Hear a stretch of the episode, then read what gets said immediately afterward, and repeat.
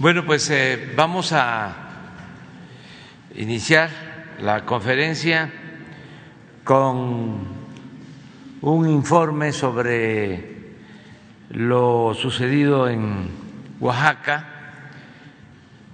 por eh, efectos del el huracán.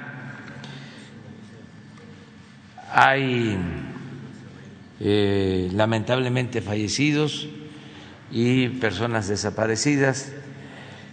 Estamos desde el viernes atendiendo eh, este fenómeno y eh, vamos a tener una videollamada con el gobernador, con eh, Laura Velázquez, que ha estado allá siempre, Coordinadora Nacional de Protección Civil. Eh, va también a intervenir el general encargado de la región militar. Eh, han estado aplicando tanto el plan DN3 como el plan Marina de la Secretaría de la Defensa y de la Secretaría de Marina constantemente y están trabajando eh, promotores de las distintas dependencias del gobierno y trabajadores de la Comisión Federal de Electricidad para restablecer el servicio eléctrico. Hemos tomado la decisión eh, a partir de los informes que estamos recibiendo desde ayer de eh, atender las zonas más afectadas, sobre todo lo que tiene que ver con la costa de Oaxaca, eh, a la altura de Puerto Ángel, Pochutla, esa es la zona más afectada, y hacia la sierra, hacia los Osolotepec, son comunidades de la sierra eh, que están en esa misma dirección de la costa hacia arriba, que es donde hubieron más afectaciones de derrumbes y de inundaciones de ríos.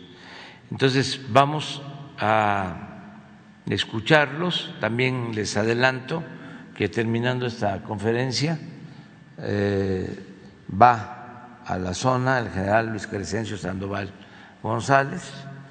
Él va a hacerse cargo de todas las operaciones del gobierno federal y en apoyo a los gobiernos municipales y al gobierno de Oaxaca, desde luego eh, teniendo como propósito principal la atención a la gente que está afectada.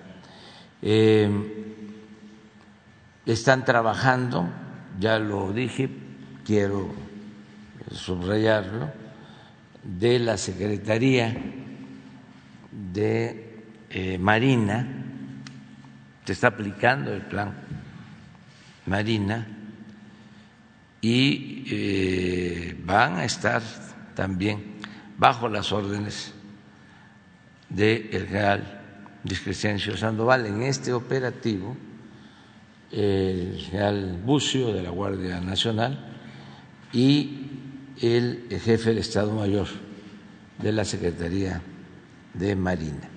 Entonces vamos a la teleconferencia con el gobernador Alejandro Murat. Alejandro, te escuchamos. Gracias, señor presidente. Eh, lo saludo a usted y a todo México. Lamentablemente, eh, hoy informo que Oaxaca está de luto. Eh, al corte de esta mañana, señor presidente, lo que podemos informar es primero que este fenómeno Ágatra, de acuerdo a Conagua, se ha convertido en una baja remanente, es decir, ha disminuido su fuerza. En el tema y la parte más relevante de las vidas de las personas, podemos informar que hay 33 oaxaqueños y oaxaqueñas en este momento desaparecidos y 11 defunciones de manera preliminar por eh, lo que nos informan las autoridades municipales. Todavía tenemos que nosotros corroborar como Estado esa eh, información. Entonces son 33 desaparecidos y 11 eh, defunciones. Se ubican básicamente en la zona costera, en la zona alta de la costa y como ya bien lo señaló usted, en la parte yendo hacia la Sierra Sur. Son dos razones específicas, por un lado desbordamiento de ríos y por el otro lado deslaves eh, que se ocasionaron pues, por estas intensas lluvias y ráfagas de aire.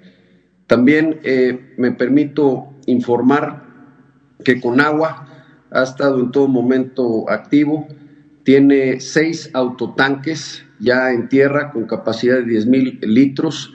Desde el día de ayer eh, se ha estado este, dispersando más de 60 mil litros en las comunidades de Ventanilla, Mazunte, San Agustinillo, Puerto Ángel, Cipolite, Pochutla y Huatulco. Se tienen dos plantas potabilizadoras, una ubicada en Puerto Ángel, la otra en Huatulco. Se tiene una torre de iluminación en San Isidro Palmar, en el municipio de Tonameca. Y eh, también nos informa con agua que hay dos fenómenos más eh, que se están generando en diversas eh, regiones del país, por lo que hay una probabilidad en los próximos cinco días de que este, de alrededor del 70% de que se pueda generar un ciclón. Vamos a estar atentos. Por eso es fundamental que la población que hoy nos escucha siga resguardada, ya que sigue habiendo lluvias, no tan intensas, pero esto va a permitir que pueda haber todavía probabilidad alta de deslaves y eh, también de este, ciertos desbordamientos de ríos. La CFE también nos informa que al momento hay 40.752 eh, pues, afectados en, 10, en 9 poblaciones de manera parcial. Esto es en los municipios de Tonameca, Pochutla, Huatulco, San Bartolomé Losicha, San Luis Amatlán, Santa María Solotepec, San Agustín Losicha, Santo Domingo Solotepec y San Ildefonso Amatlán. Ya se tienen 30 unidades que llegaron desde ayer en la noche de Guerrero y este, se espera que a medida que vaya avanzando el día se pueda restablecer la conectividad de luz y de teléfono en su totalidad, excepto en los lugares que siga habiendo importante lluvia por el tema de restablecer los postes eh, y pues eh, la tierra. En el tema de la SCT, informar que eh, la carretera Oaxaca que conecta a Pochutla, tenemos una afectación importante en un puente conocido como el puente Azufre. Esta es la carretera 175, por lo que se va a proceder a traer un puente móvil conocido como Bailey. Se tardará alrededor de una semana en poder este, este, tenerlo ya listo. Por el otro lado, también tuvimos una afectación importante en el puente La Herradura que conecta Agua Túblico con la zona alta también de la sierra. También la SCT nos ha informado que estará mandando un puente móvil de estos tipos Bailey por lo que la eh, conectividad más eficiente que se tiene en estos momentos es por la vía del istmo y es la que estaremos utilizando en estos eh, días. Pero también es importante informar que en las tres zonas más afectadas eh, de Oaxaca, es decir, la zona costera, la zona alta de la costa yendo hacia la sierra y la sierra sur, especialmente la zona de los Osolotepecs, hay este, posibilidad de tener conectividad tenemos más de 16 equipos entre retroexcavadoras y motoconformadoras que estarán eh, haciendo la atención en los diversos municipios que han tenido afectaciones. Eh, por el otro lado, eh, informar que tenemos siete hospitales en la zona de la costa que trabajan con normalidad. La que tuvo la mayor afectación es Pochutla, pero no pasa de vidrios rotos.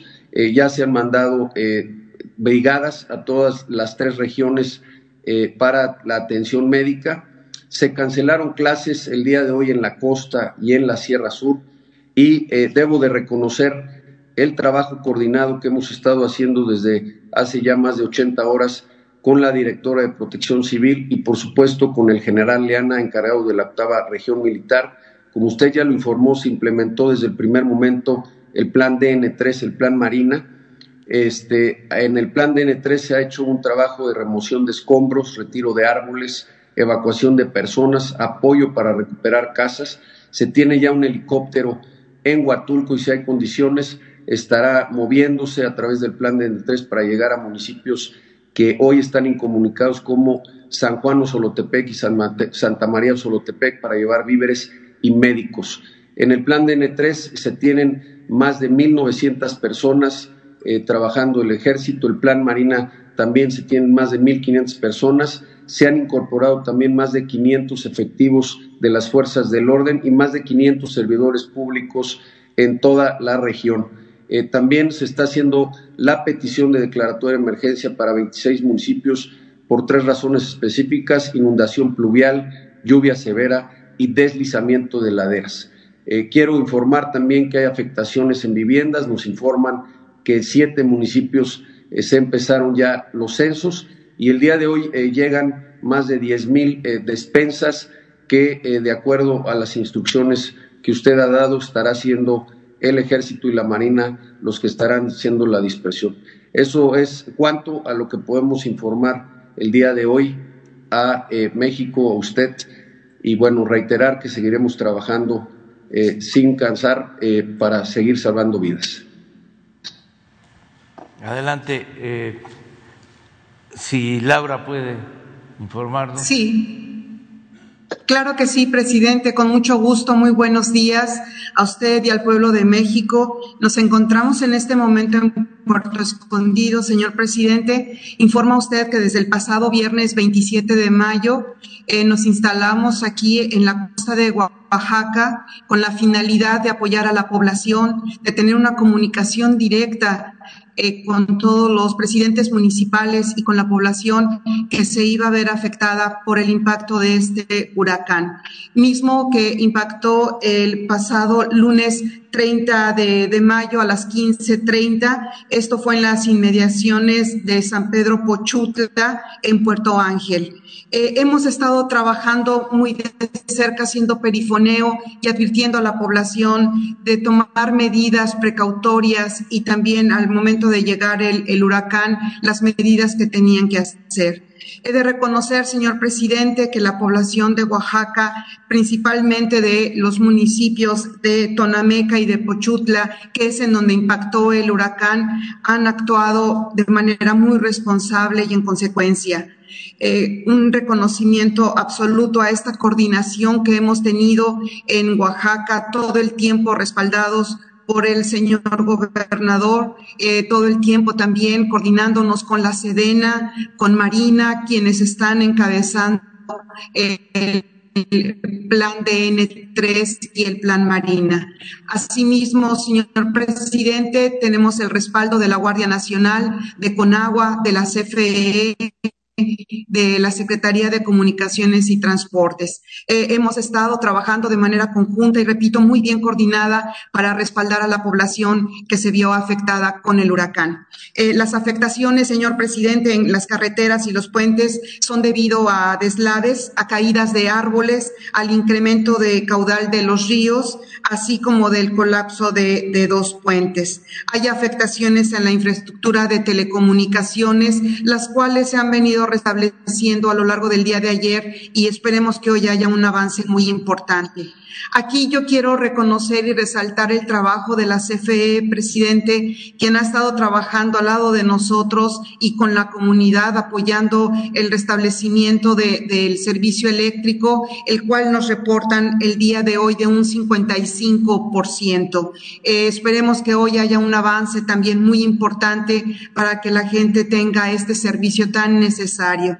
Asimismo, hemos estado eh, actuando de una manera muy oportuna, ofreciendo eh, agua a través de, pipas y de plantas potabilizadoras que la Conagua nos ha auxiliado, como ya lo mencionó aquí el, el gobernador.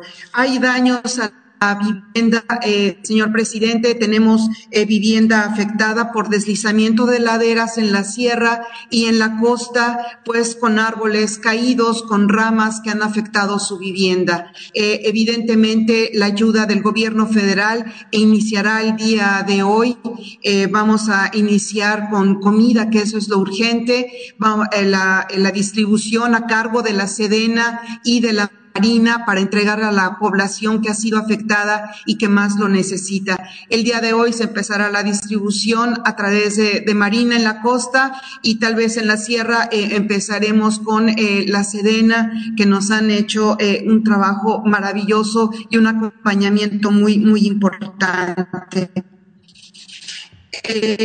Los daños en infraestructura eh, son también por los efectos del viento. Ahí la Secretaría de Comunicaciones y Transportes ha estado trabajando también desde el primer día. Señor presidente, hemos estado haciendo recorridos desde ayer e identificando los daños podemos identificar a Tonameca y a Pochutla como los no se está este, escuchando bien. Yo creo, este, Laura, que, que ya este, tenemos la información en general. Nada más preguntarle sobre albergues, a ver si Alejandro nos puede decir cuántos albergues eh, se instalaron. Sí, señor presidente, eh, se instalaron 240 albergues eh, o refugios en todos los municipios que se previó que iban a tener afectaciones en, por parte del huracán Ágata. Básicamente se previó que iba a tener impacto en cuatro regiones, como ya lo informó la directora Laura, el impacto se centró a las tres y media hace dos días en Pochutla, pero se previó el impacto más fuerte en la costa, la región de la Sierra Sur, el Istmo y la cuenca. Eh, entonces se instalaron 240 albergues, todos los municipios por lo menos tenían dos albergues o refugios por lo menos para poder eh, apoyar a la población. Y a partir de hace ya más de 80 horas eh, se estableció la Comisión de Protección Civil con los tres niveles de gobierno, por supuesto con la Defensa Nacional, la Marina, el Ejército y la Guardia Nacional y se procedió a trabajar en tierra con las autoridades de protección civil municipal para eh, tener eh, listos los albergues. Si les parece, muchas gracias, Laura. es que había problemas de comunicación, pero ya sabemos lo que están haciendo de manera responsable y con mucha sensibilidad sería importante si el general Leana, que es el comandante de la región militar en Oaxaca, nos informa, general. Gracias, señor presidente. Muy buenos días a todos. Con permiso, mi secretario. Señor presidente, le informo que se estableció, se aplicó el plan de N3E aquí en la región de la costa y en, la, y en el sur eh, y en, los, en la Sierra del Sur y con, primeramente con la fase de prevención para hacer perifoneo y, hacer conciencia con las personas para retirarlas y, se evacúa a los turistas del área de Puerto Escondido y de Cepolite para que este, no tuvieran afectación. Ya cuando entró el meteoro, y comenzamos después a, realizar patrullamientos, 11.620 patrullamientos, se realizaron el despliegue de las tropas para también limpiar toda la, primeramente la autopista 200 desde San Antonio hasta, hasta Coyul, pasando por Cochupla, Santa María Huatulco y Barra de la Cruz. Posteriormente ingresamos a las, al área más afectada que es Mazunte, Cepolite y Puerto Ángel para el retiro del lodo de, los árboles. Fueron más de 200 árboles este, retirados, eh, más de 100 metros cúbicos retirados de lodo. Se repararon y se apoyaron a las viviendas. Se, se les retiró su lodo también en, ahí en, este, en Puerto Ángel y también eh, nueve casas en Bajos de Coyula y ahora vamos a hacer reconocimientos y vamos a subir la sierra. Quiero decirle que ya ingresaron tropas a Osolotepec porque no se podía. Hay tres caminos este, cortados, dos puentes destruidos que ya van a, a estar establecidos por unos puentes móviles, como bien lo menciona el señor gobernador. Activamos ocho albergues, se atendieron 465 personas, se repartieron 2.790 raciones, se han remolcado 12 vehículos, se evacuaron además 80 personas y se han proporcionado 120 consultas médicas. Eh, si las condiciones lo permiten y con el apoyo de un helicóptero vamos a hacer reconocimientos puntuales y vamos a, a llevar tropas lo más recóndito para que tenga la población civil el apoyo del gobierno federal, este, en este caso de desastres. ¿Es cuánto, señor presidente? Muy bien, pues eh, informar a todo el pueblo de, de Oaxaca y al pueblo de México que seguimos atendiendo eh, este eh, problema originado por el huracán. Vamos eh, a seguir apoyando y ese es eh, el propósito de la visita que va a llevar a cabo el general secretario, el general eh, Sandoval, para estar con ustedes, con todo el apoyo del gobierno federal. Mi abrazo a los familiares de quienes han perdido la vida, el deseo de que los desaparecidos los encontremos cuando se pueda llegar a todas las comunidades.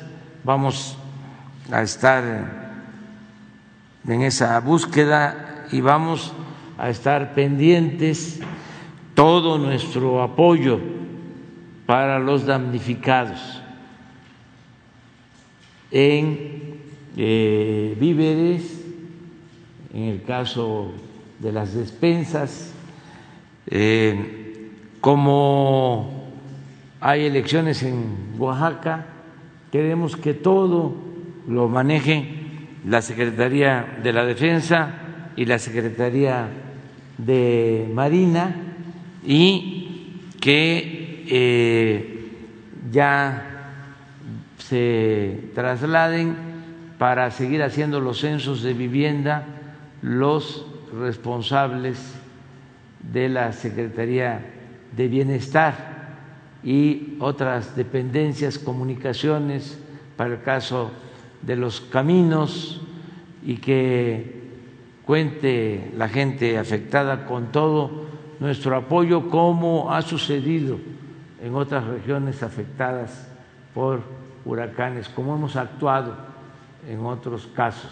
Van a seguir contando con todo nuestro apoyo, toda nuestra solidaridad y eh, enviarles a ustedes pues un saludo y felicitarles por su trabajo y hay que seguir ahí eh, atentos, pendientes, como lo han hecho.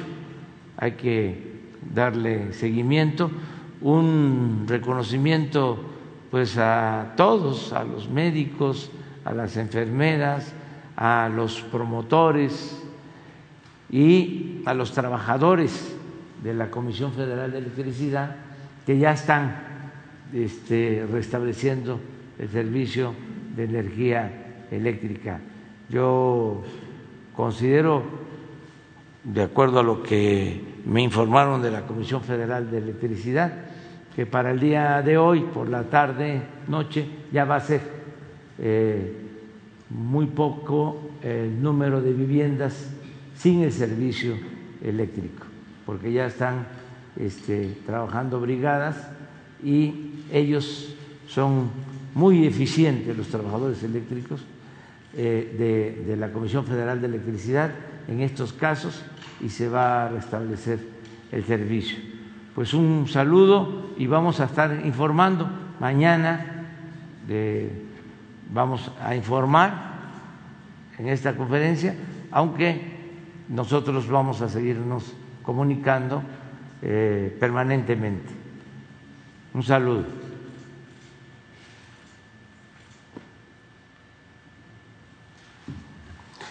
Muy bien, pues este ya dejamos en libertad al general, eh, solo que eh, no. Vamos a preparar, sí. Sí, para salir. Muy bien.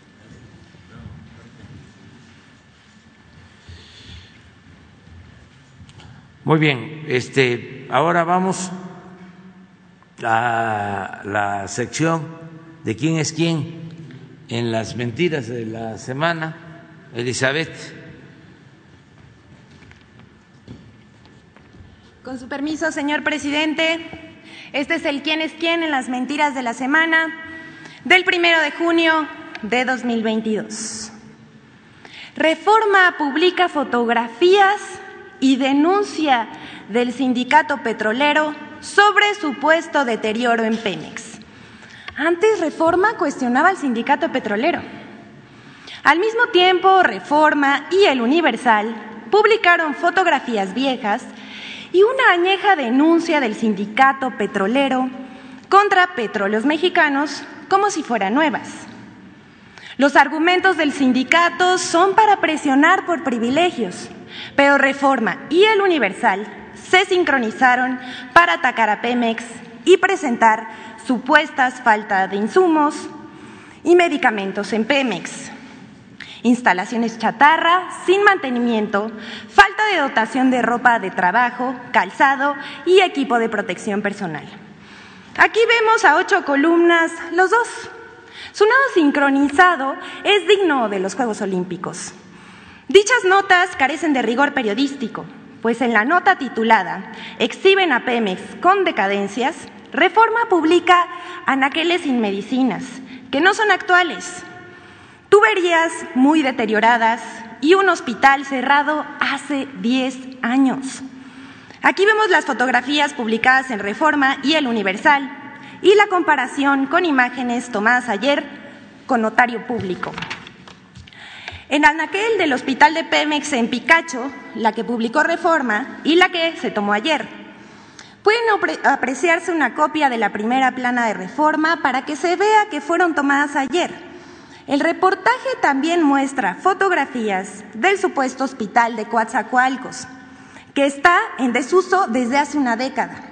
Aunque la clínica de atención a derechohabientes está enfrente, no la vio ni el sindicato ni Reforma, su actual aliado. Aquí vemos el hospital abandonado y la clínica de enfrente que funciona normalmente, pero no se ruboriza ni tantito por publicar cosas sin sustentos ya perdieron la pena.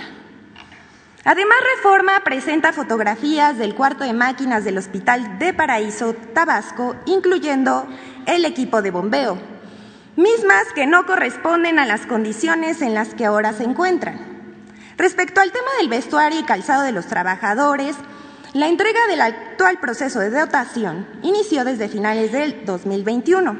Hubo retrasos por lo que se estima concluir en agosto.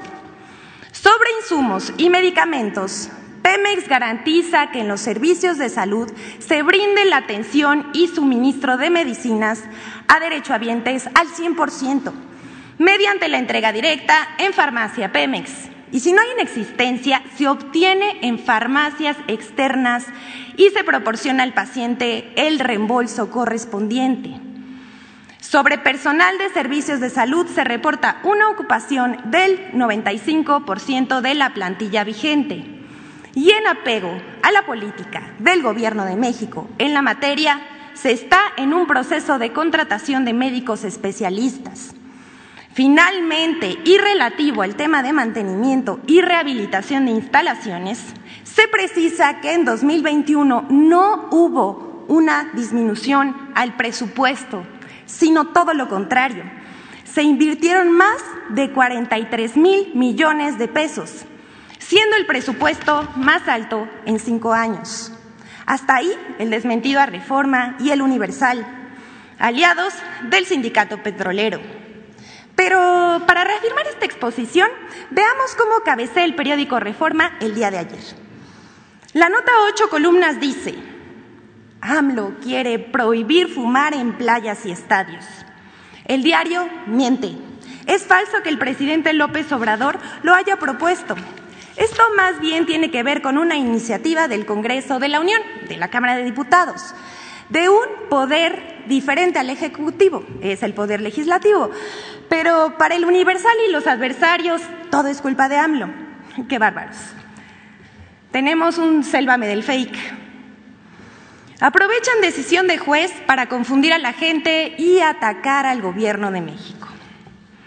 Después de la decisión del juez primero de distrito en Yucatán de otorgar como medida cautelar la suspensión definitiva de la construcción del tramo 5 sur del tren Maya, en medios de comunicación y en redes sociales se tomó la noticia como si se cancelara definitivamente el tramo. Cuando el presidente de la República, Andrés Manuel López Obrador, aclaró que no era una decisión definitiva y que el gobierno apelaría la sentencia, en redes y medios se cuestionó al mandatario disque por no respetar la ley. Aclaramos, el fallo del juez afecta solo al tramo 5 Sur, que va de Playa del Carmen a Tulum, unos 63 kilómetros. En el resto de los 1.500 kilómetros continúan las obras de construcción del tren Maya. La manifestación de impacto ambiental del tramo 5 Sur está integrada por más de 4.000 hojas y fue elaborada por expertos con amplio prestigio nacional e internacional es un sólido, documento científico basado en estudios geológicos, de suelo, ambientales y contempla posibles impactos y prevé abundantes acciones de mitigación en, favor del medio ambiente. Además de la reforestación del equivalente de los árboles derribados por las obras y el aumento de las áreas naturales protegidas. Por lo anterior, existen suficientes elementos para superar el actual obstáculo y continuar los trabajos del tren Maya en esa zona, para orgullo del pueblo de México. Sin embargo, bueno, personajes como Max Kaiser, Vicente Fox, Sergio Sarmiento, entre otros, publicaron la información como si la disposición del juez fuera irrevocable, lo cual no es verdad. Para finalizar, un tuit destacable lleno de desinformación. Sergio Sarmiento publicó, el director de Fonatur, Javier May, anuncia que no va a respetar la suspensión definitiva a las obras del tramo 5 del tren Maya. De ese tamaño es su odio. Absolutamente nadie en el gobierno de México ha declarado tal cosa. Pero el señor Sarmiento debe estar muy molesto por haber perdido privilegios o quizás sus patrones. En la administración que encabeza el presidente Andrés Manuel López Obrador lo tenemos muy claro. Al margen de la ley nada, por encima de la ley nadie. Siguiente, por favor.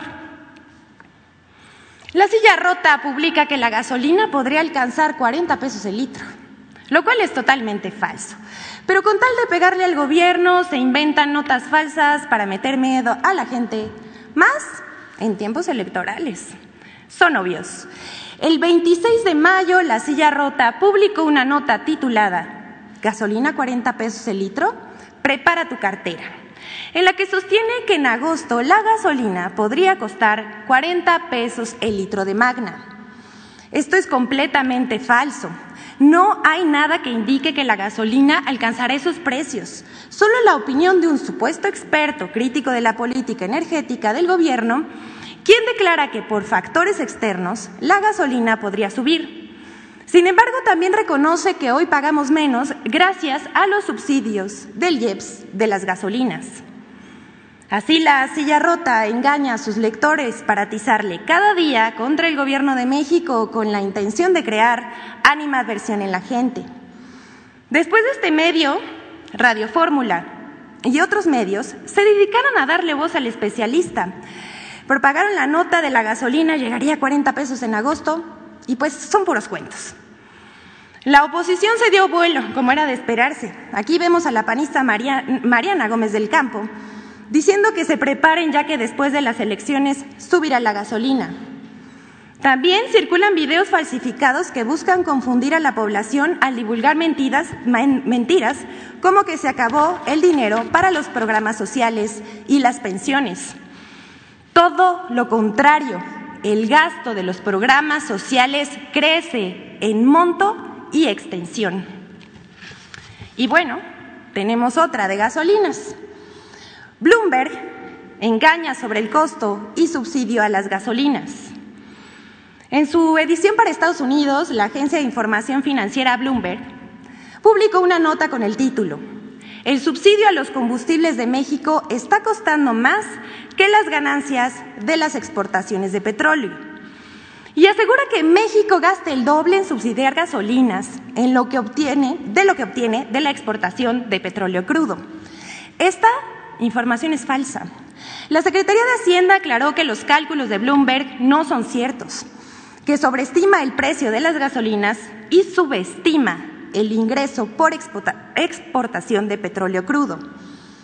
Por los precios altos del petróleo en el mundo debido a la guerra en Ucrania, Pemex está recibiendo mayores ingresos por exportación de crudo y otros derivados del petróleo. También recibirá más IVA por un mayor consumo de combustibles.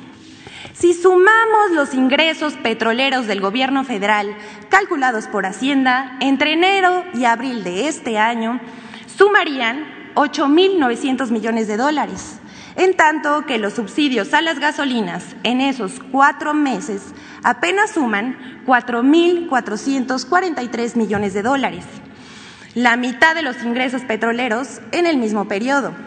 Así vemos cómo Bloomberg no dice la verdad, pues su objetivo es cuestionar la política energética federal y defender intereses empresariales. Y bueno, vamos con la última. La política online inventa contracumbre en Estados Unidos. El 26 de mayo, el diario digital La Política Online publicó una nota falsa informando que Argentina y México organizan una contracumbre en Los Ángeles para cuestionar a Estados Unidos. Según este medio, a partir de un acuerdo entre los cancilleres de México y Argentina, se habría decidido generar una reunión alterna a la novena cumbre de las Américas, que se llevará a cabo del 6 al 10 de junio en Los Ángeles, California. Según esto, se tendría contemplado invitar a los países que se les excluyó en dicha cumbre. Esta información circuló en medios argentinos en la que afirman que en su calidad de, presidente pro tempore de la CELAC, Alberto Fernández estaría convocando a una reunión con los países que no fueron invitados a la cumbre, como Cuba, Venezuela y Nicaragua. Todo esto es falso. Al respecto, la Secretaría de Relaciones Exteriores informó que no tiene información sobre esa reunión y que México no ha sido convocado a participar en la supuesta reunión de la CELAC. Como ven, esta semana estuvo cargadita, pero hasta aquí la sección. ¿Es cuánto, señor presidente?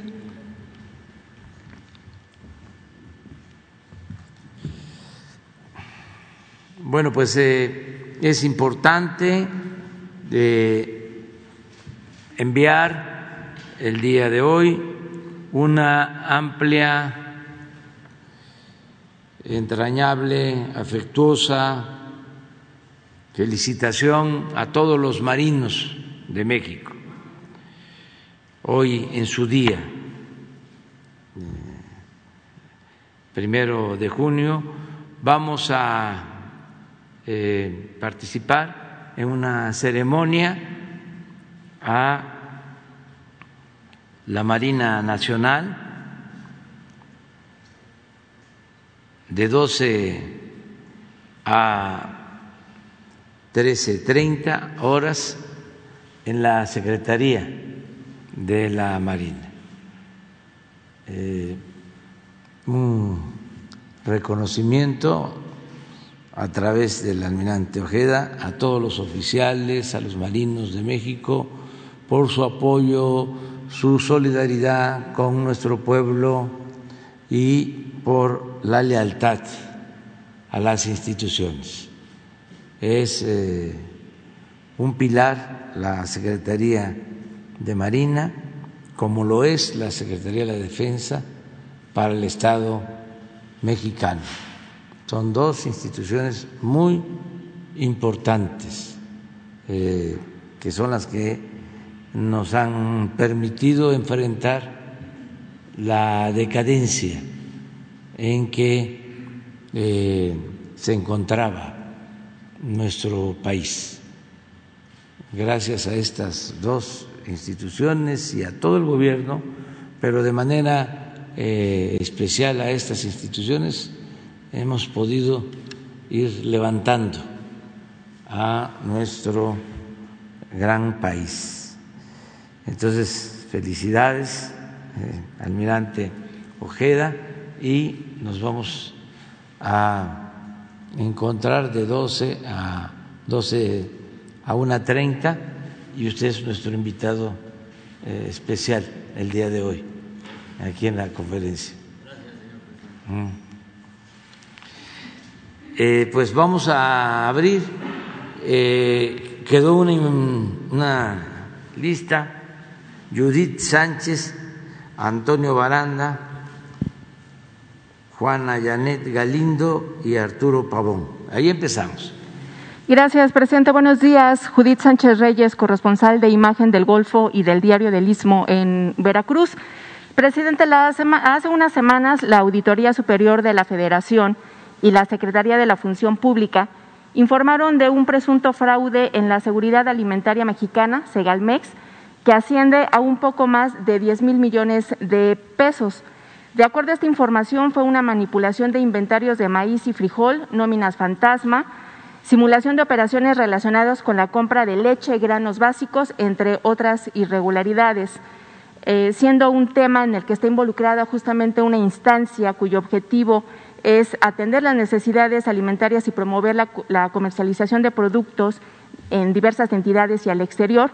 Preguntarle, presidente, eh, si tiene información acerca del destino de, eh, que se hizo, eh, que se desviaron, si hay empresas que pudieron beneficiarse de eso, si tiene usted mayor información al respecto.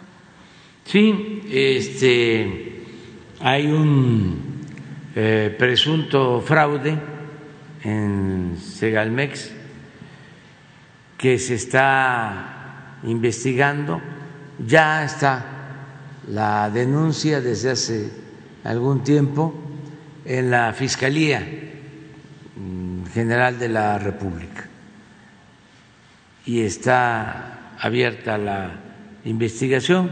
No puedo eh, precisar porque se están haciendo auditorías y hay una revisión constante. Ya lo hizo la Secretaría de la Función Pública y eh, ya está en manos de la Fiscalía General. Ellos van a informarnos, eh, pero sí podemos dar a conocer la información en lo general, sobre todo la eh, Secretaría de la Función Pública. Nos comprometemos a eso, a que se entregue toda la información.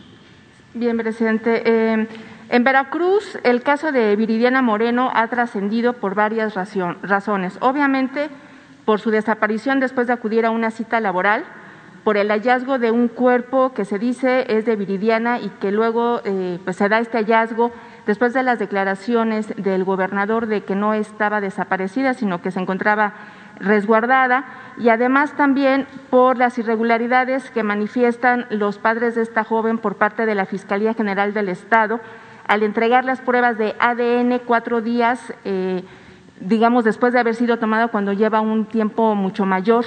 Los familiares desconocen el cuerpo encontrado hace una semana y están por pedir exámenes alternos de, genética.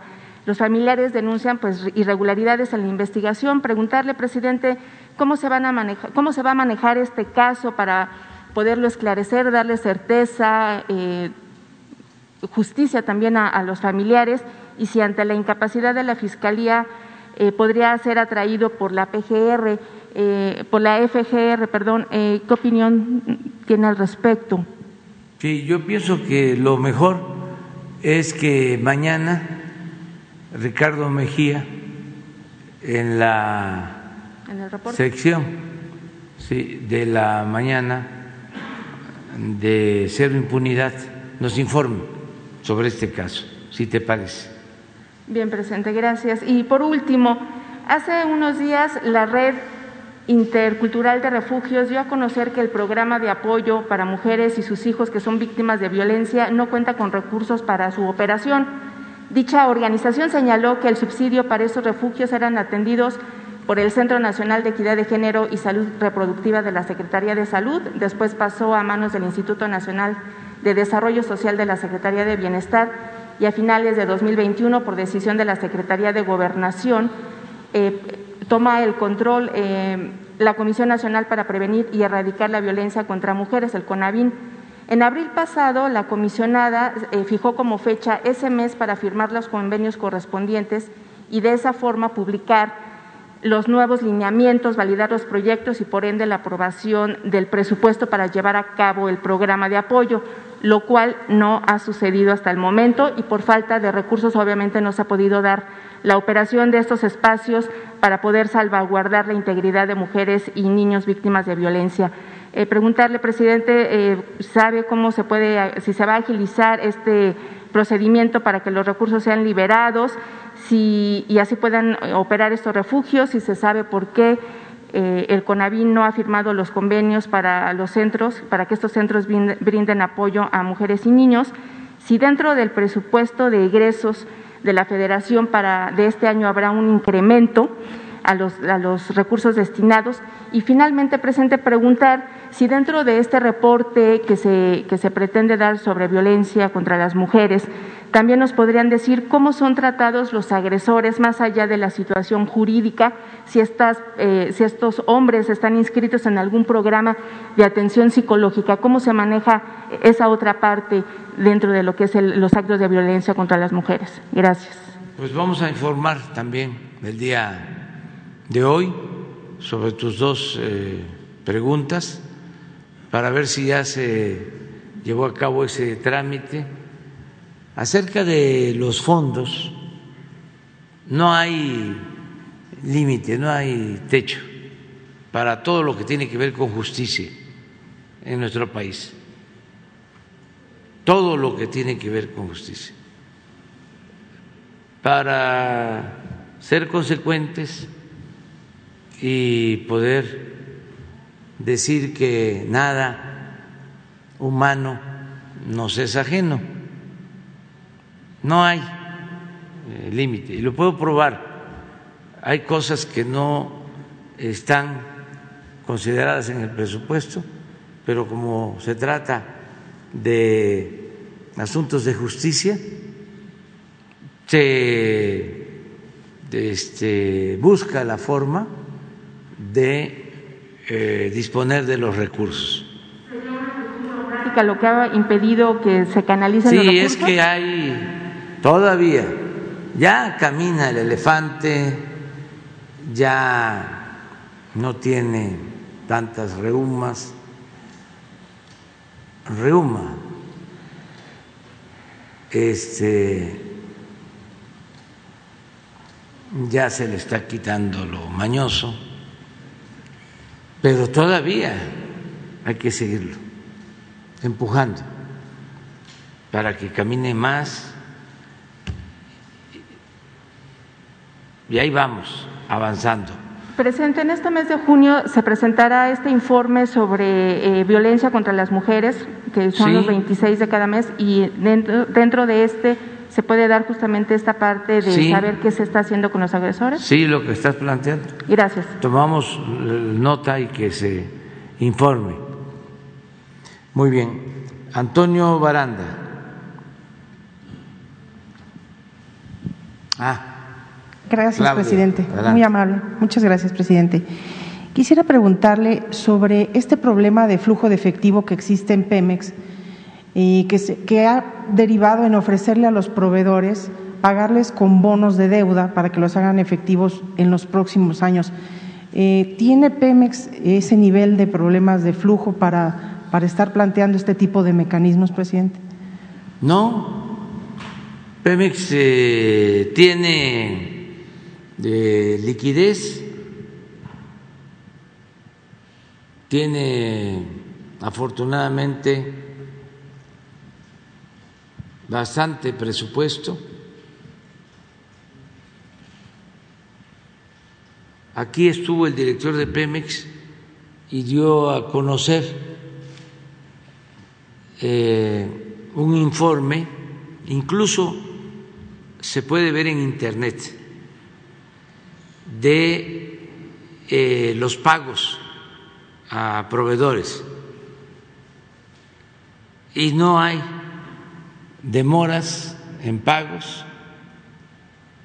y para evitar el coyotaje que existía, los proveedores, los contratistas pueden ver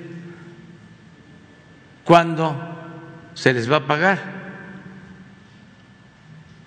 Es completamente transparente y no eh, tengo yo información de que se les estén dando bonos para pagarles. Al parecer es una alternativa para proveedores que tienen deudas de más de 5 millones de pesos que puedan negociar y en vez de pagarles ofrecerles estos bonos, pero que pueden cobrar hasta 2029. No, no tengo información. Lo que hay son este, líneas de crédito abiertas en la banca de desarrollo para los que tienen un contrato y eh, quieran contar con créditos, se les otorga. Vamos a pedirle al director de Pemex que nos aclare sobre eso, pero no hay problema financiero, al contrario. Y aquí se dio a conocer con la nota de Bloomberg que son serios los de Bloomberg en el manejo de las finanzas, pero pues eh, no son corporativos monolíticos como en el gobierno, como en cualquier institución. Es imposible que todos piensen de la misma manera. Siempre hay eh, quienes tienen interpretaciones, por decirlo de alguna manera, distintas en una misma empresa, en el mismo gobierno. Entonces, sí, Bloomberg es una este, Em, agencia de noticias especializadas en finanzas bastante seria. Em, pero en realidad, además es una cuestión de sentido común, de juicio práctico. El barril del petróleo se está vendiendo a 113 dólares.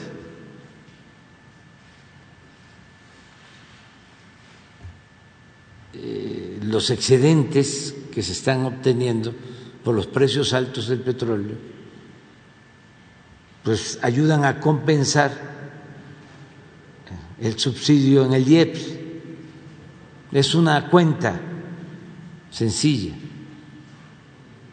Esto eh, como aquí lo mencionó eh, Elizabeth, eh, nos da utilidad en dos sentidos.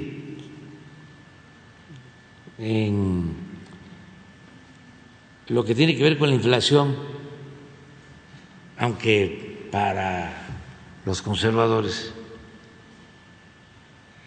eso no debería de hacerse, el subsidiar la gasolina la palabra subsidio desde que empezaron a imponer el neoliberalismo, la satanizaron en México, en otros países siguieron subsidiando la actividad productiva o todo aquello que se considera benéfico para el pueblo. Entonces, eh, Sarmiento, ayer leía yo de él, que es este pues un eh, prototipo de ese conservadurismo, habla del boquete financiero que está originando el subsidio de la gasolina. ¿Por qué nosotros decidimos destinar un porcentaje considerable de lo que estamos obteniendo adicionalmente por precios altos en la venta de crudo a subsidiar la gasolina, porque de esa manera controlamos la inflación. Por eso tenemos menos inflación que Estados Unidos. ¿Y qué es la inflación? pues es un impuesto que daña más a los pobres. Podemos, ya lo hemos dicho, estar aumentando el salario, como lo estamos haciendo, podemos estar incrementando los ingresos de la gente, pero si hay inflación, se nulifica el aumento en los ingresos y los aumentos en el salario. Y a nosotros nos importa que no haya inflación. Por eso decidimos destinar estos fondos. Por eso, en la inflación, a ver si pones el dato, a nosotros no nos está pegando el incremento en los precios de los combustibles como en Estados Unidos. Sigue estando más cara la gasolina en Estados Unidos que en México. Y por eso ellos tienen más inflación que nosotros. Pues son políticas distintas. Entonces, eh, nosotros, en vez de considerar que perdemos con este subsidio, consideramos que ganamos, porque se fortalece la economía popular, que es la que nos importa. Y por el otro lado, de todas maneras, ganamos porque tenemos un excedente. De acuerdo a las cifras que dio Elizabeth, de 4.500 millones de dólares, creo que es en el trimestre, ¿no? Ah, es cuatrimestre. Entonces, quiere decir que estaríamos como eh, obteniendo 16 mil millones de dólares adicionales. Pero es esto. Miren la inflación nuestra en energéticos. Y ellos, nuestros vecinos, amigos,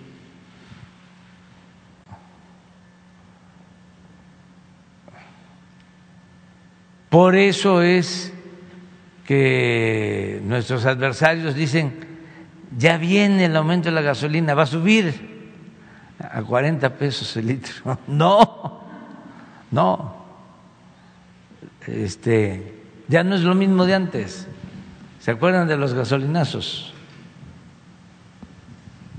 Y de cómo subía cada mes. Ya no es eso, ya cambió.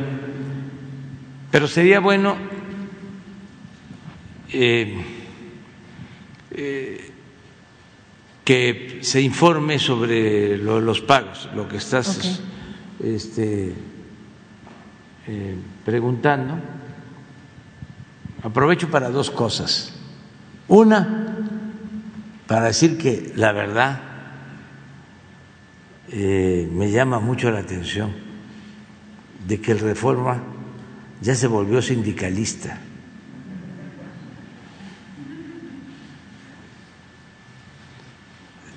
Nunca habían estado a favor de los sindicatos. Repudiaban el sindicalismo. Y en especial a los líderes sindicales. Y ahora, como no nos quieren a nosotros, ya se volvieron sindicalistas. Lo celebro. Ojalá y le sigan así. Gracias, presidente. Y lo otro es aprovechar, miren, para tranquilidad de los mexicanos, a ver si pasamos los datos económicos.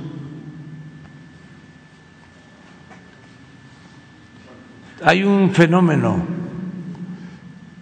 que eh, lo tengo que presumir, ofrezco disculpa,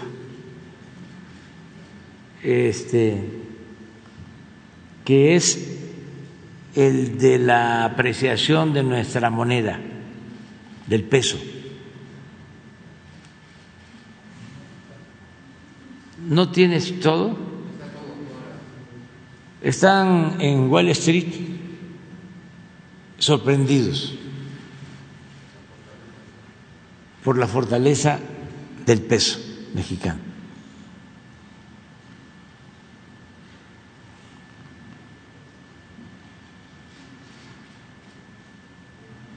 Van a ver, a ver las otras láminas. Así era el comportamiento anterior. No, deja la otra. Esto es por gobierno. Lo que se depreciaba. Y aquí no está este, la parte también de incremento.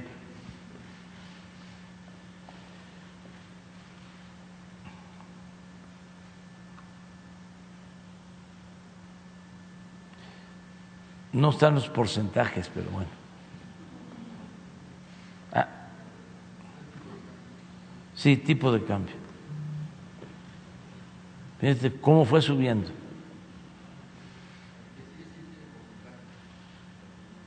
Sí.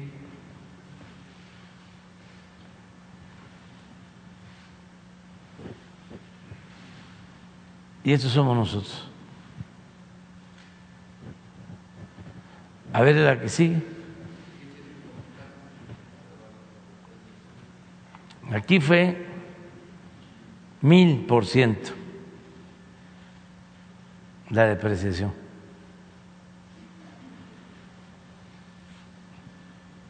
Aquí fue lo de los ceros, ¿no? ¿O fue aquí con Salinas, ¿no?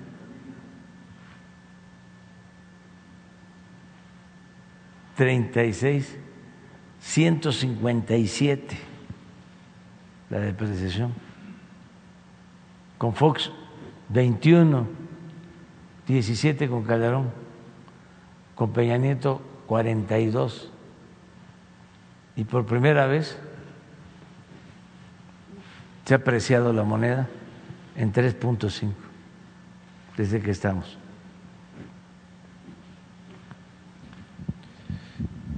Tranquilos, ¿eh? no se enojen tanto.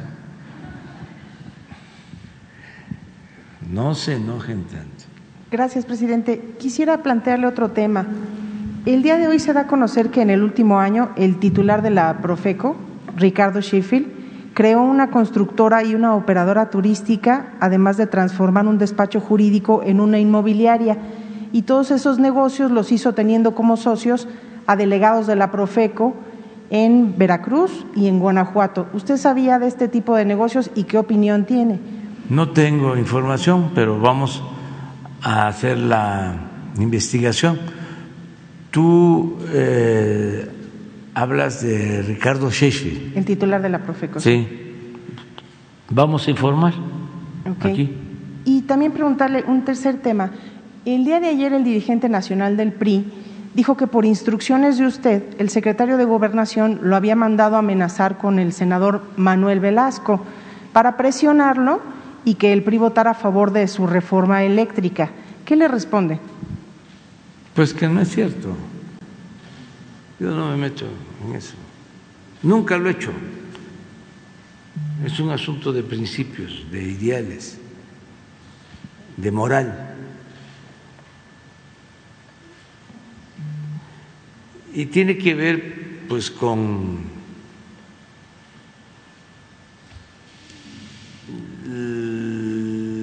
la polémica que existe actualmente y además eh, estamos en vísperas de las elecciones. Pero yo no me meto en eso. Eh, tiene como dos años que no platico con el dos o tres que no platico con Manuel eh, Velasco. Lo saludé el día del aeropuerto,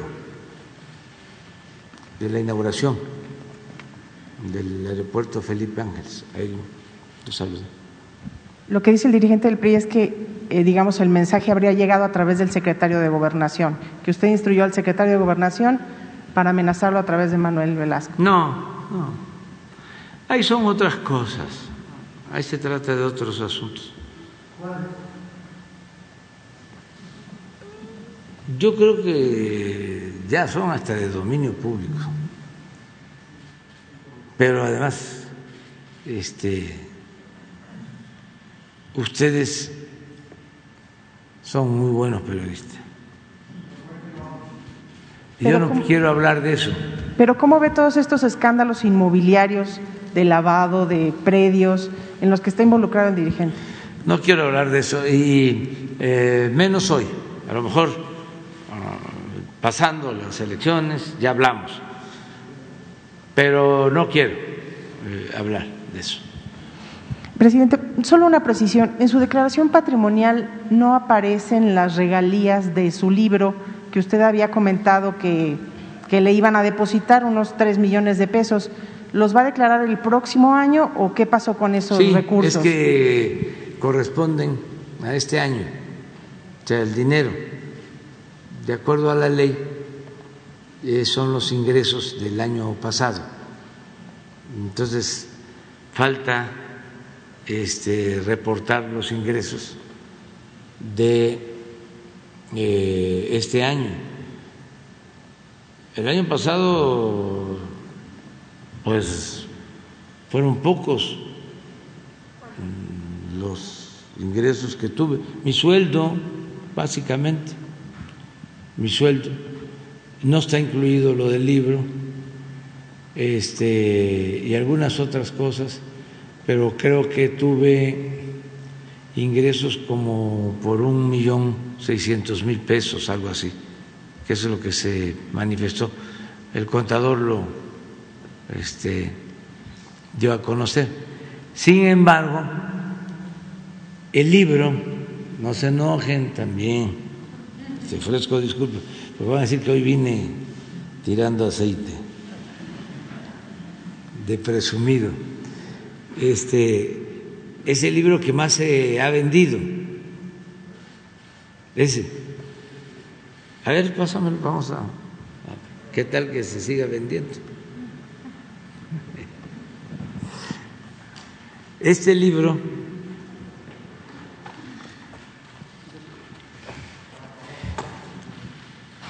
ya debe de estar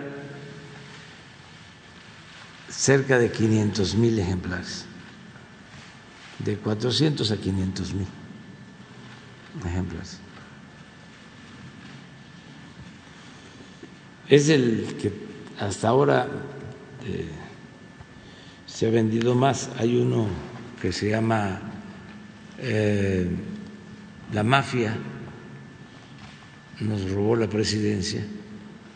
Ese llegó a 120, ese lo edité con Grijalvo, este es Planeta, cambié de editorial. Y este y por este libro hasta diciembre, según las cuentas, quitando impuestos, impuestos como de un millón 500 mil. Me quedaban cerca de 3 millones. 3 millones. Pero si los ingresó el año pasado, entonces sí debió declararlos en esta declaración patrimonial. Es que hay este, un plazo del, para los ingresos.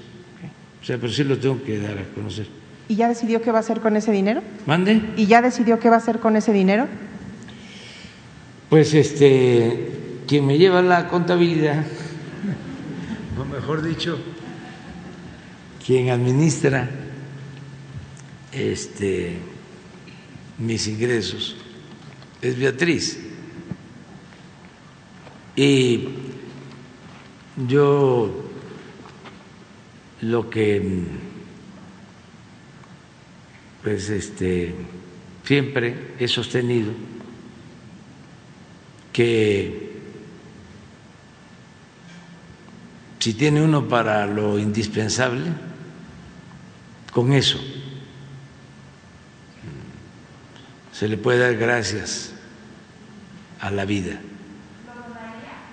Este es para eh, poder vivir hacia adelante, porque voy a tener una pensión del liste que calculo va a ser como de 25, 30 mil pesos mensuales, porque cumplo con los años trabajados. Yo trabajé seis años como director del Instituto Nacional Indigenista y aporté al ISTE. Y eso lo tengo reconocido. Y luego trabajé cinco años en el Instituto Nacional del Consumidor. Cinco, seis, ocho, ocho, siete, veintidós. Fui, director de organización social y luego fui jefe de gobierno y también me hicieron el descuento. Y ahora estoy también aportando.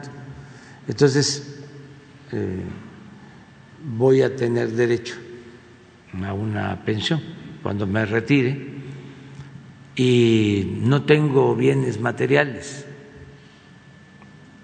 Eh, yo siempre he sostenido que no me importa el dinero,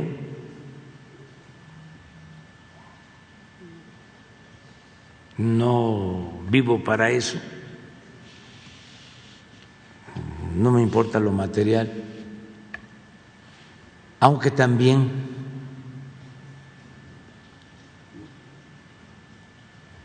respeto mucho al que tiene, no todo el que tiene es malvado, hay gente que ha hecho su patrimonio con trabajo, de conformidad con la ley, y merece respeto. Yo estoy en contra de la riqueza malavida. estoy en contra de la corrupción y también estoy en contra, aunque respeto la opinión de cada quien, de los que endiosan el dinero, que piensan que la felicidad es el dinero, que la felicidad es lo material, los títulos, ya no hay títulos nobiliarios, bueno, en algunos lugares sí, pero son títulos académicos y piensan que ya con eso este, son superiores. O la fama. La felicidad es estar bien con uno mismo, estar bien con nuestra conciencia y estar bien con el prójimo. Esa es la verdadera felicidad. Entonces, yo ya me estoy preparando porque me quedan hoy precisamente este pues me quedan al día de hoy dos años, cuatro meses. Y tengo la convicción, la firme convicción, de jubilarme. Y nada de retiro parcial y de aceptar invitaciones para ir a dar una conferencia o acompañar en un acto de carácter cultural, social, económico, no la apertura de una campaña, eh, una fiesta donde este, lleguen políticos, aunque la fiesta sea de mis hijos. Nada, nada, nada. Y pedirles a todos hasta donde se pueda, y yo cuidarme de que ya no aparezcan ni fotos. Y cancelo mi teléfono y desaparezco. Porque uno no debe tener eh, tanto apego ni al dinero ni al poder. Ya cuando uno no domina la tentación del dinero y del poder, pienso yo,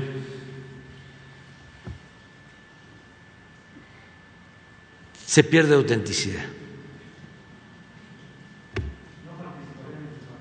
Nada, absolutamente.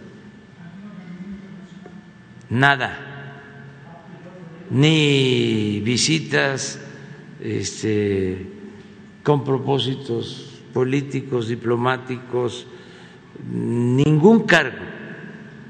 Pues por eso me tengo que apurar a ver si este, se sigue vendiendo el libro para que me alcance.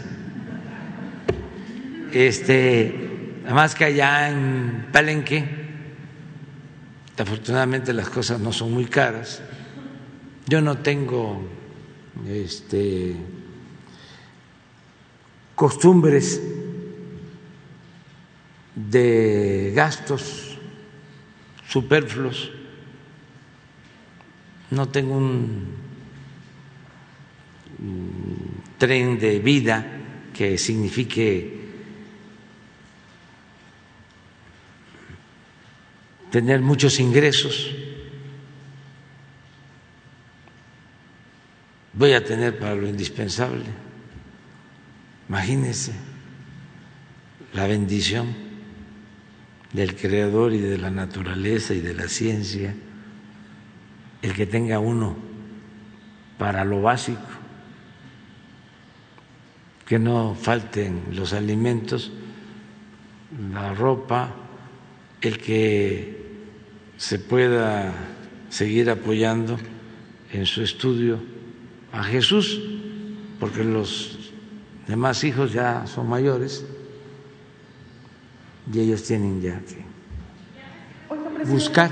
Le quiere preguntar, ayer circuló... Ya me entregaron mi credencial de adulto mayor. ¿La trae? ¿La trae? Tengo las dos. ¿Nos la puede mostrar? Ah, no la traigo, no. Miren.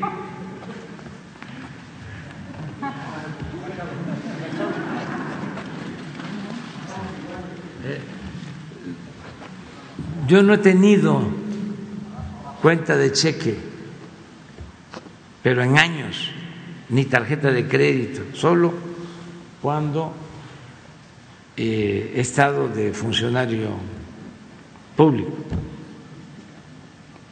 Pero,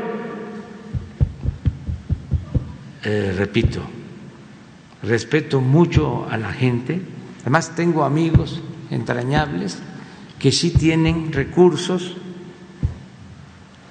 y los respeto porque lo han hecho con trabajo y eh, de conformidad con la ley. Lo que me este, molesta mucho es la corrupción. Me indigna eh, el que alguien llegue a un cargo porque le da la confianza a la gente y desde que llega, es más, desde antes de que llegue, ya está pensando en cómo va a robar para hacerse grande con la riqueza mala vida.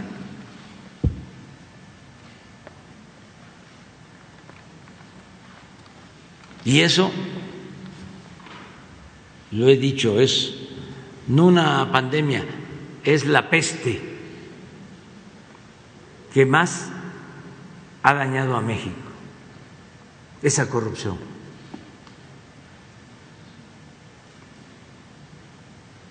Por eso, pues tenemos que seguir adelante. Oiga, presidente, solamente para saber, el día de ayer circuló en redes sociales que supuestamente ya habían llegado a México los médicos cubanos y que estaban hospedados en hoteles militares. ¿Es cierta esta versión? No, no es cierto.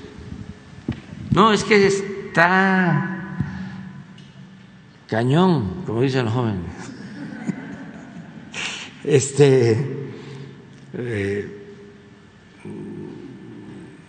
no sé qué tienen, qué les estará pasando, no sé por qué tanto nerviosismo. Este, pero inventan, eh, mienten constantemente, me traen en la punta de la lengua. No todo el pueblo, pues, pero sí un sector. Y los eh, voceros de los que se sentían los dueños de México.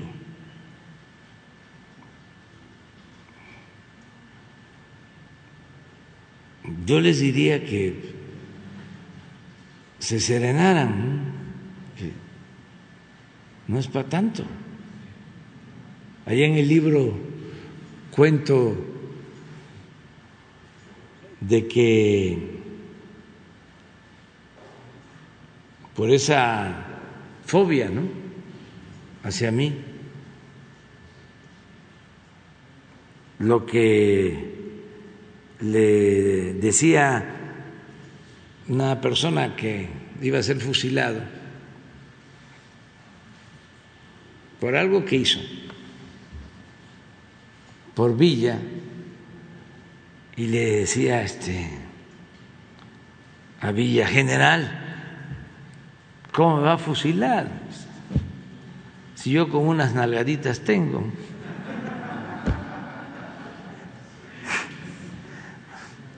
no es para tanto, o sea, serénense, tranquilos. Bueno, no sé, Claudia, si, ¿ya? Juana Janet Galindo. Muy buenos días, señor presidente. Janet Galindo del Grupo Transmedia La Chispa, Campeche, Quintana Roo, Yucatán y Ciudad de México y Petrolera. Eh, señor presidente, acá sí, em, ya mm, lo acaba de mencionar usted, em, más de cuatro años, bueno, ya casi cuatro años eh, de su mandato. Em, ¿Cómo ha sido el proceso de depuración eh, en cuanto eh, en cuanto a toda la corrupción, por ejemplo, eh, específicamente en COFEPRIS. Eh, ¿A qué tanto se ha tenido que enfrentar? ¿Cuál ha sido una recuperación que en algún momento dado se ha tenido que se ha dado al enfrentarse a esto, este proceso de corrupción? eh, porque también mucha la gente, la población, pues no sabe a todo lo que se ha estado enfrentando. No sé si nos pudiera comentar algo sobre esto.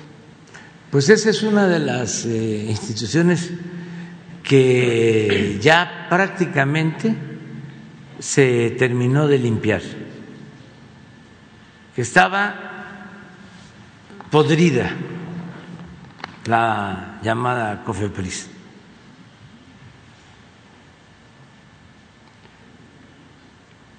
Un día vamos a invitar a Alejandro, el martes, Schwartz, que es el director, que les explique cómo estaba, cómo funcionaba. Tenía hasta sótanos. para eh, hacer operaciones ilícitas. Y esa eh, institución ya podríamos decir que está eh, depurada, limpia, debe de quedar todavía ahí eh, algún vestigio de esas prácticas pero se ha avanzado muchísimo. Es de las instituciones que, en las que más hemos avanzado. Hay otras que todavía nos faltan, porque estaba la corrupción metida hasta la médula. Eh, sin embargo, se va eh, avanzando. Eh, pero Alejandro Schwartz es un servidor público de primera. Eso es muy importante.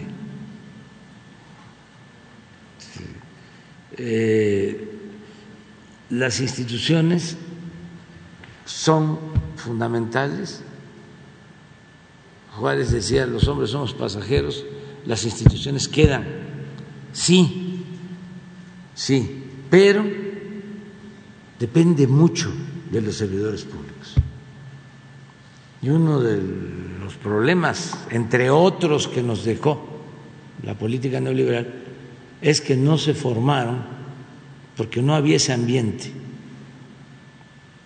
Buenos cuadros, buenos servidores públicos, con mística, con principios, honestos. Entonces, no hay muchos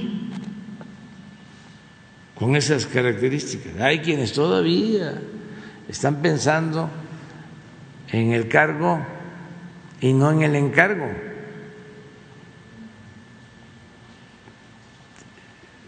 Sin embargo, el caso de Alejandro es un ejemplo. Por eso sí convendría que él les informara. Nada más piensen que es la institución que da las autorizaciones para la importación del fentanilo que se utiliza con fines médicos, pero que también se utiliza para eh, el uso de, droga, o se utiliza como droga, y que es eh, terrible, fatal. Imagínense si no hay control en eso, o lo que implica eso.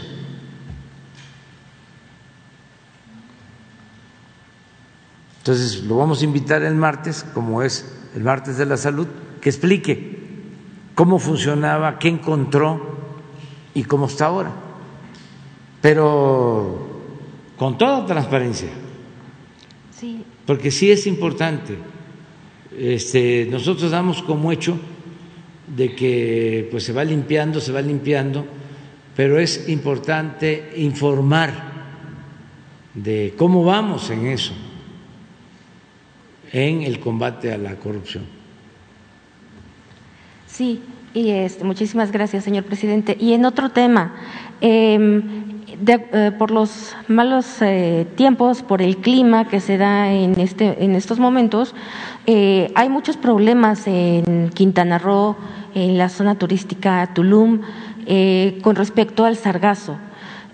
todavía la red de monitoreo, la red de monitoreo el día de ayer presentaron una tabla donde indican todavía hay 20 playas con exceso de sargazo. Entonces, con respecto a esto, eh, pues también la, población eh, indica que los turistas pues no pueden disfrutar de determinadas playas eh, por este problema. ¿Qué es lo que se está planteando? No sé si usted pueda comentarme cuál es lo que se va a realizar o si ya hay algún proyecto con respecto a este tema del sargazo. Hoy lo tratamos en la mañana. ¿Tiene este el informe? Lo que se presentó, creo que lo tienen ahí, ¿no? Sí, lo tienen. ¿Sí quiere? Sí, cómo no, señor. Con todo gusto. Gracias. Pues tenemos ahí personal y muy en en coordinación con el gobierno del estado y con los municipios. Eh, definitivamente este año el arribo de Sargazo ha sido muy diferente a los años anteriores. Es un fenómeno que eh, la única manera de combatirlo es tratando de evitar que llegue a las, a las playas. Y de una u otra manera se está tratando de evitar que llegue. Hay playas en las que no hay mucho mucho sargazo. Eh, desgraciadamente hay unas playas que las corrientes marinas pues no ayudan mucho y van a parar a, las, a ese tipo de playas, ¿no?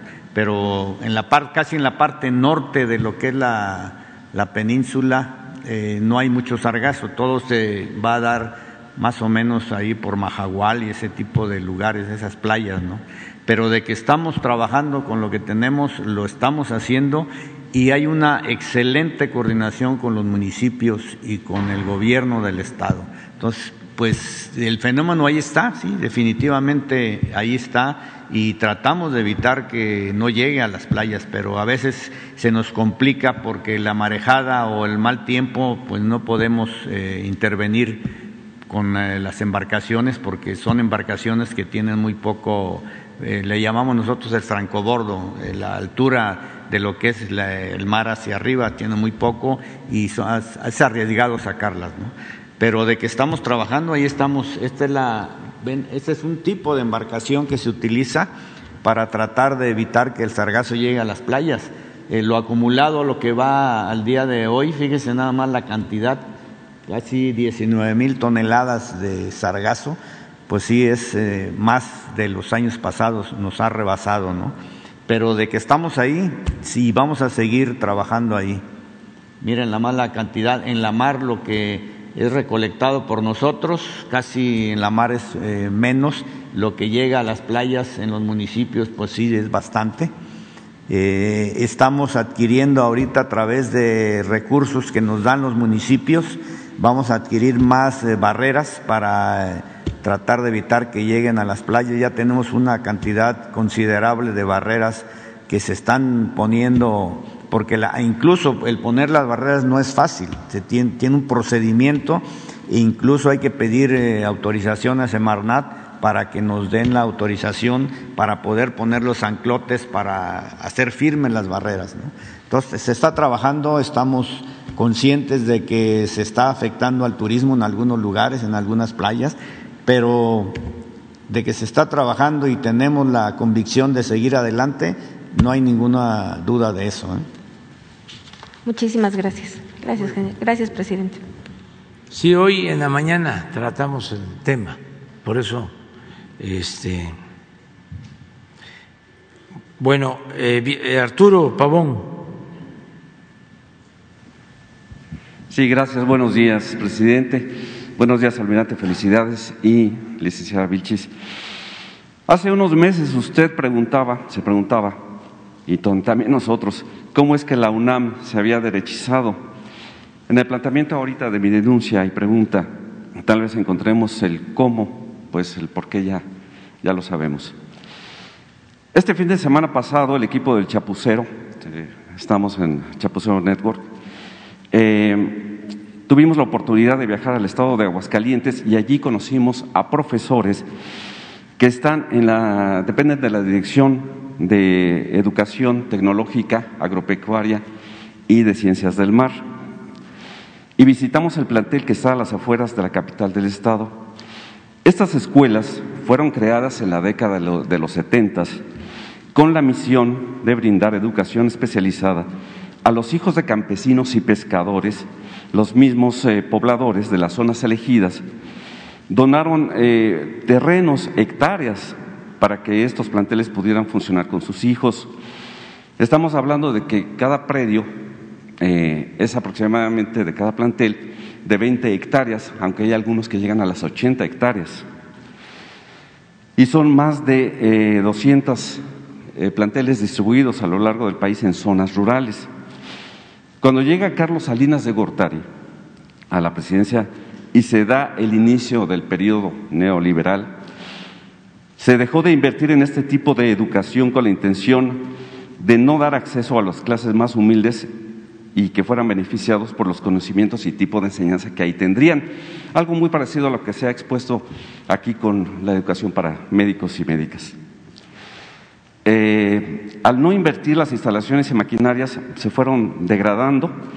En este, en este plantel que visitamos en Aguascalientes pudimos constatar los pozos que ya están tapados, eh, las válvulas destruidas, no hay maquinaria, todo está oxidado, el campo terriblemente árido, seco, mientras que alrededor los productores eh, independientes sí tienen pues una zona muy bonita, verde, toda sembrada.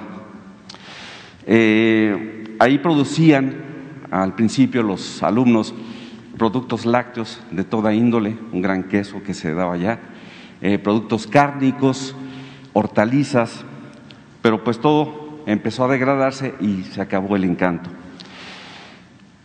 ¿Qué ha pasado? No hay una supervisión real de, este sistema de educación. Hay venta de niveles en cuanto a los profesores cuando la normativa dice que se tienen que hacer exámenes para poder ascender a otro nivel, se venden. Eh, la renta de las hectáreas que no se están utilizando, muchos directores rentan a productores de buena fe, que sí las hacen productivas, eh, pagan una renta, pero ese dinero pues se la queda el director del plantel porque no se reporta en ningún lado esa renta. Eh, hay maestros congelados que han decidido denunciar todas estas, anomalías y los han congelado, no les dan eh, funciones a pesar de que aparece en la nómina de que se les está pagando, ellos no reciben ni un 5. ¿Quién está cobrando ese dinero? No se sabe. Falta de supervisión.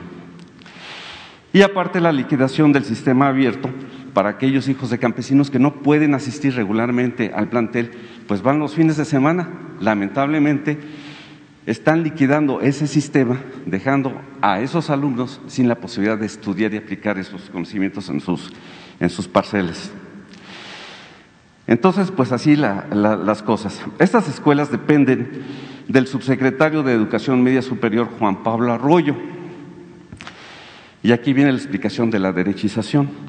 Él ha sido señalado como de derecha y que en su paso por la UNAM modificó los planes de estudio de la Facultad de Economía, eh, pues de una manera neoliberal. De siete semestres en donde, donde se estudiaba a Marx y su visión del capitalismo, pues se ha reducido a la mitad y con otro contexto, ya no es tan crítico. Entonces, este, pues así la derechización de la UNAM, ahí la podemos explicar, fue del interior, de la parte administrativa, no fue de maestros, no fue de alumnos. En resumen, se requiere supervisión por parte de quien sí conoce cómo funcionan estas escuelas, la de JETA y también la de GETI, que es tecnológica e industrial. En esa dirección, incluso, en la subsecretaría de Educación Media Superior, se requiere gente que conozca esos ámbitos. Hay miles de maestros, incluso egresados de esas escuelas, que conocen las necesidades de esos planteles, pero lamentablemente nadie los toma en cuenta. Eh, que entienda la problemática y que esté dispuesto a ensuciarse los zapatos, porque pues desde la subsecretaría, el subsecretario Juan Pablo Arroyo, se nota la incompetencia y la no intención de reactivar esos sistemas de educación. Las maestras, los maestros de estas escuelas solicitan su intervención para que esto, por favor, se pueda reactivar. Es una pregunta. Muy bien. Bueno, pues tomamos nota de lo que acabas de decir y este, no lo echamos en saco roto. Gracias. Y ya nada más para terminar, el segundo tribunal colegiado de Tamaulipas indicó, ordenó a la UIF que descongele los recursos del gobernador Cabeza de Vaca. Sin embargo, el, eh, titular, Juan Pablo Gómez, eh, Pablo Gómez, perdón, eh, ha dicho que sigue en la lista de los investigados, siendo ya un, ahora sí, un poder autónomo, el judicial, es posible que también el poder ejecutivo entre en un debate como se dio en el caso de, de la liberación del Güero Palma, en donde, bueno, un juez ordenó su liberación y usted dijo, no, a ver, un momento, vamos a esperar, a ver, ¿qué hay de más? Es posible que ahora sí se dé ese debate. No te voy a contestar porque también en Tamaulipas hay elecciones. Vamos a esperar. Queda pendiente, gracias. Sí, este, miren ya, eh, el que queda pendiente es el señor.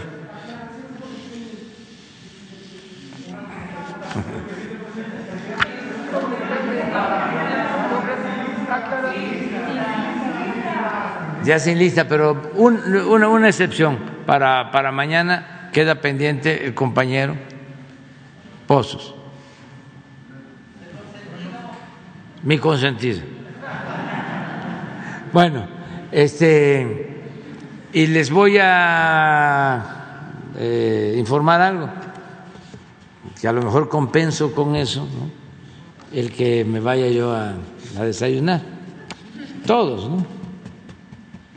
Este, una torta de, de tamal. Hay unas tortas que pueden ser este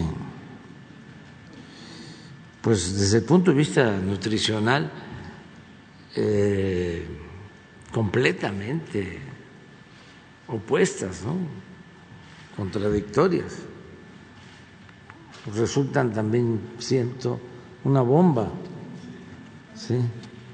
Este, no sé si las han probado o han oído hablar de las tortas de chilaquil.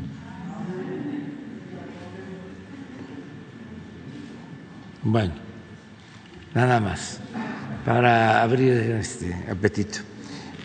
Este, nada más decirles que ayer que dimos a conocer lo de los vapeadores, me equivoqué. y ese vapeador no cuesta 300 pesos. Ese vapeador que mostré, no sé si quedó la imagen, este cuesta 700 pesos y dura una semana. Claro que hay vapeadores más eh, baratos, pero este es finoles, este 700 pues me lo este, aclararon. Entonces aprovecho para decir, con más razón, además del daño, el costo.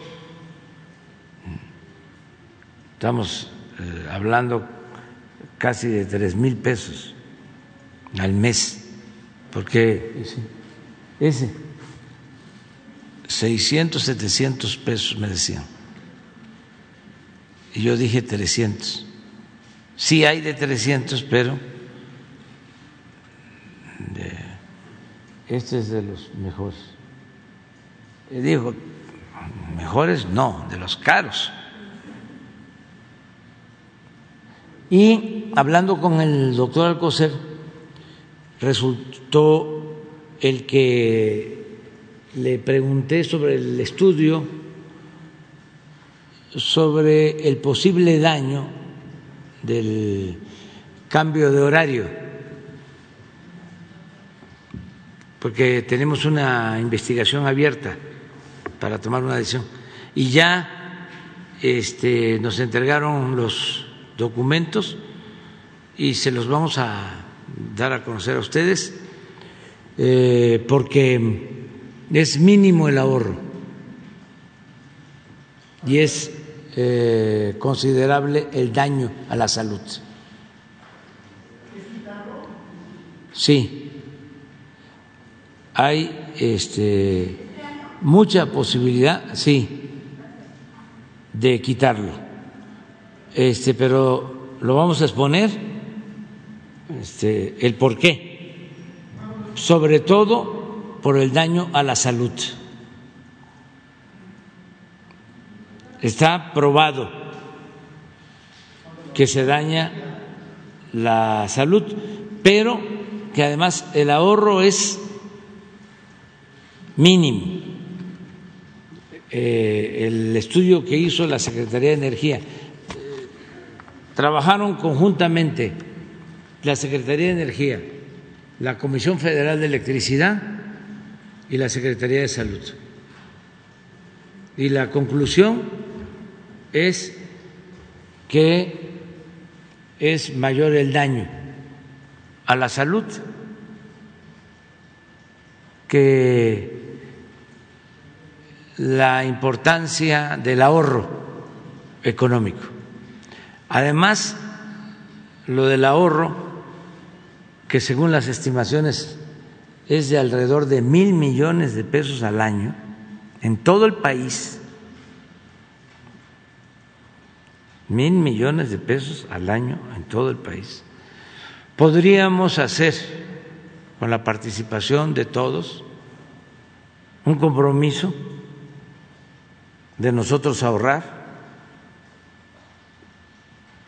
una campaña con ese propósito, de ahorra un poco, apaga dos focos para que no se vayan a acusar de plagio, este, y podemos bajarle. Pero independientemente de lo económico, está probado que afecta a la salud. Entonces vamos a presentarlo. Este lo doy a conocer para que empecemos este, a analizarlo.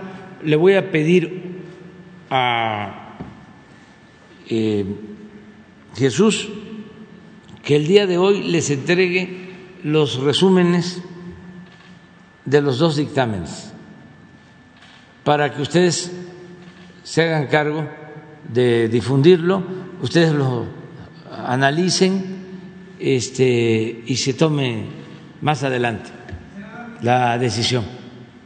O sea que ya sería este, si así lo decidimos el último cambio. De, quiero saber, este, acuérdense que es mandar obedeciendo. O sea, eh, si vemos que es este mayoritario el apoyo en un sentido o en otro, no hay consulta. Lo podemos medir con una encuesta, sin necesidad de consulta. Este, pero que ya empecemos a hablar del tema con información. Nos llevó tiempo y ahora tenemos ya información completa sobre el tema. Ya para octubre pero hay que prepararnos este, para eh, saber de que en el caso de que esa sea la decisión, pero ya eh, avisamos. Y vamos a entregar hoy eh, los resúmenes ejecutivos, la síntesis.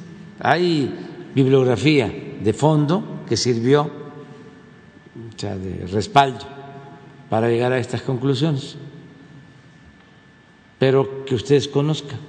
Y que además, como hay muchos especialistas, verdaderos expertos en la materia, pues que opinen y que se recoja la opinión de todos.